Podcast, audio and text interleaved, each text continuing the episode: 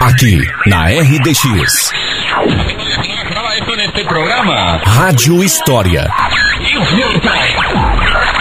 Conhecer o passado. Para entender o presente.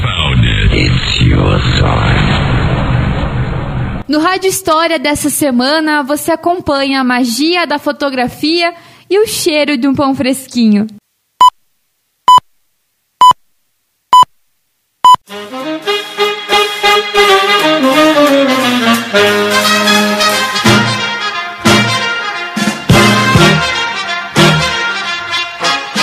Bom dia, terra do mate.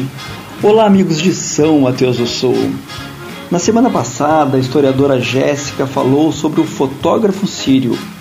E hoje eu vou falar sobre o fotógrafo polonês, uma pessoa que por muito tempo foi o fotógrafo oficial da nossa cidade. Vamos voltar uns 100 anos no tempo em mais um Rádio História.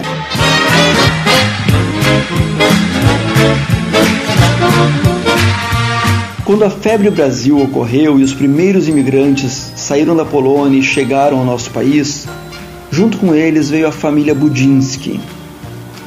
Na virada do século, era possível já ver os membros da família trabalhando, como tantos outros imigrantes, na construção das estradas de ferro.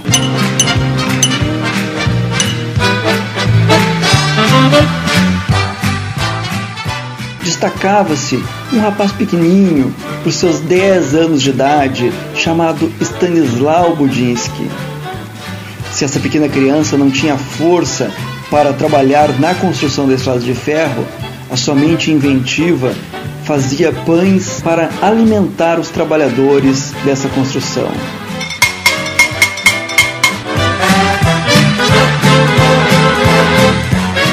Stanislau era genial. Os poloneses reclamavam muito dos pães brasileiros. Não eram iguais às broas que tinham lá na Polônia. Vendo isso, Stanislau abria nos barrancos um buraco e nesse buraco construía o seu forno.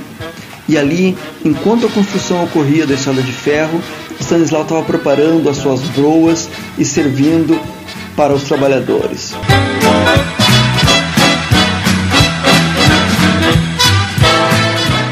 Quando a construção ia para outro local, lá ia o menino Stanislau de novo, abria um novo buraco, fazia um novo forno e com isso vendia dezenas e dezenas de broas para alimentar os trabalhadores das estradas de ferro.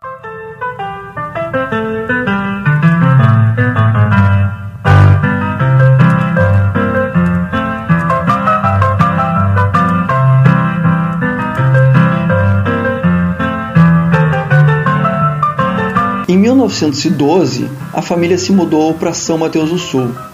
Stanislau, com 21 anos, fundou sua padaria na rua 21 de setembro. O nome da padaria? Padaria Glória.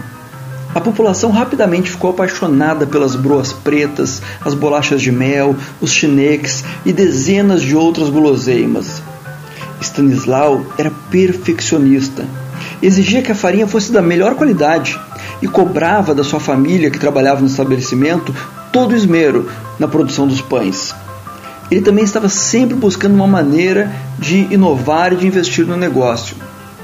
Ali na década de 30, ele comprou um cilindro para sovar a massa e esse cilindro era movido a um motor de combustão. E para mover esse motor, a gasolina era comprada na usina de Roberto Angevitz, o Perna de Pau, seu filho Cíntia, que se deslocava até a usina, pegava os galões de gasolina e trazia para a padaria, onde eram queimadas, fazendo o cilindro mover e sovando a massa do pão.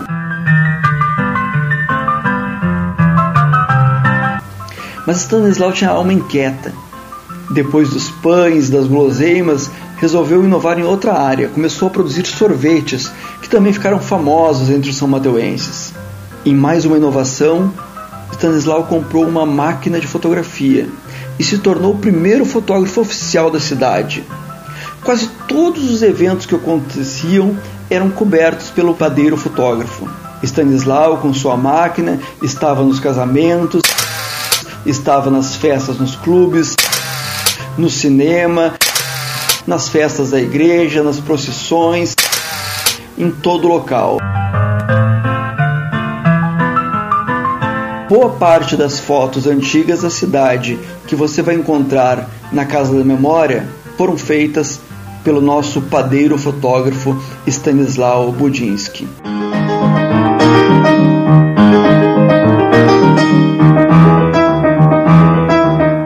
Stanislau morreu em 19 de novembro de 1959, com 68 anos. A padaria seguiu funcionando no mesmo local, na residência ao lado do local ali das lojas pernambucanas. Por isso, amigo ouvinte, se você por acaso passar por aquela região e sentir um cheirinho de pão, um cheirinho de cheneque, reverencie a alma de um pioneiro que amava e era perfeccionista em tudo o que fazia. Para o Rádio História de hoje, Gerson Souza.